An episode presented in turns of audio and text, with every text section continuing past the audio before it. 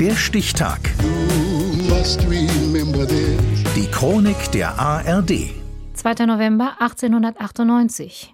Heute, vor 125 Jahren, feuerte der erste Cheerleader Jack Campbell bei dem Footballfinale zwischen der Northwestern University und der University of Minnesota seine Mannschaft an.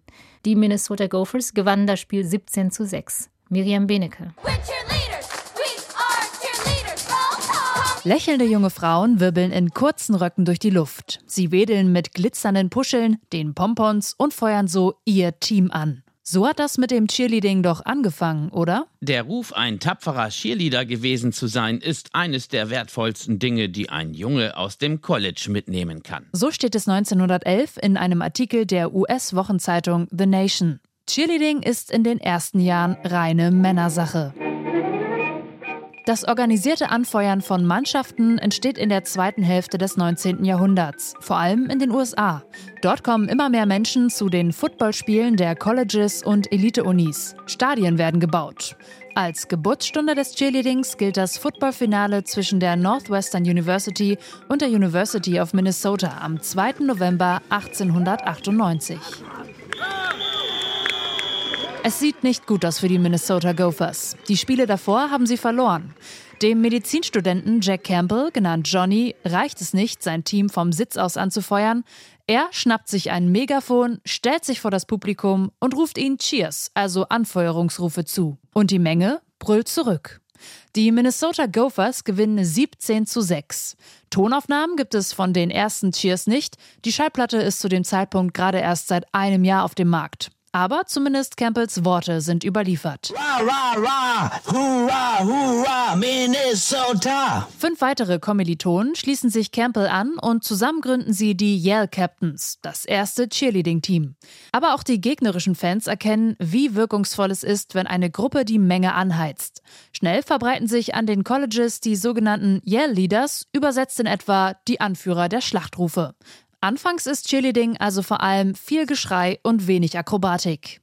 In den 1920er Jahren kommen auch vereinzelt Frauen dazu, doch der Großteil der Cheerleader ist männlich und weiß. Das ändert sich 1941. We interrupt this program to bring you a special news bulletin. The Japanese have attacked Pearl Harbor, Hawaii by air. President Roosevelt has just announced. Die Vereinigten Staaten treten in den Zweiten Weltkrieg ein und viele junge Männer verlassen die Colleges, um im Krieg zu dienen.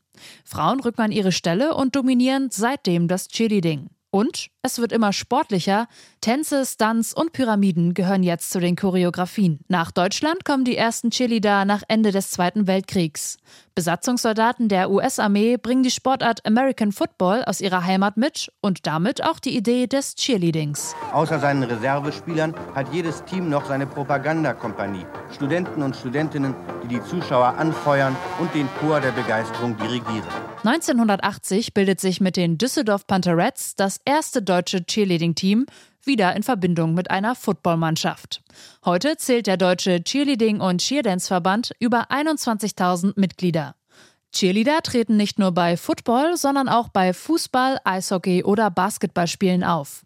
Aber vor allem ist Cheerleading ein eigener Wettkampfsport. Die Teams, auch Squads genannt, führen dabei eine zwei- bis dreiminütige Kür auf. Seit 2021 ist der Cheerleading-Weltverband Mitglied im Internationalen Olympischen Komitee. Und damit ist Cheerleading auch international als eigenständige Sportart anerkannt. Das hat vor 125 Jahren wohl niemand geahnt, als der Student Johnny Campbell vom Platz aufspringt und als erster Cheerleader sein Footballteam anfeuert. Der Stichtag. Die Chronik von ARD und Deutschlandfunk Kultur. Produziert von Radio Bremen.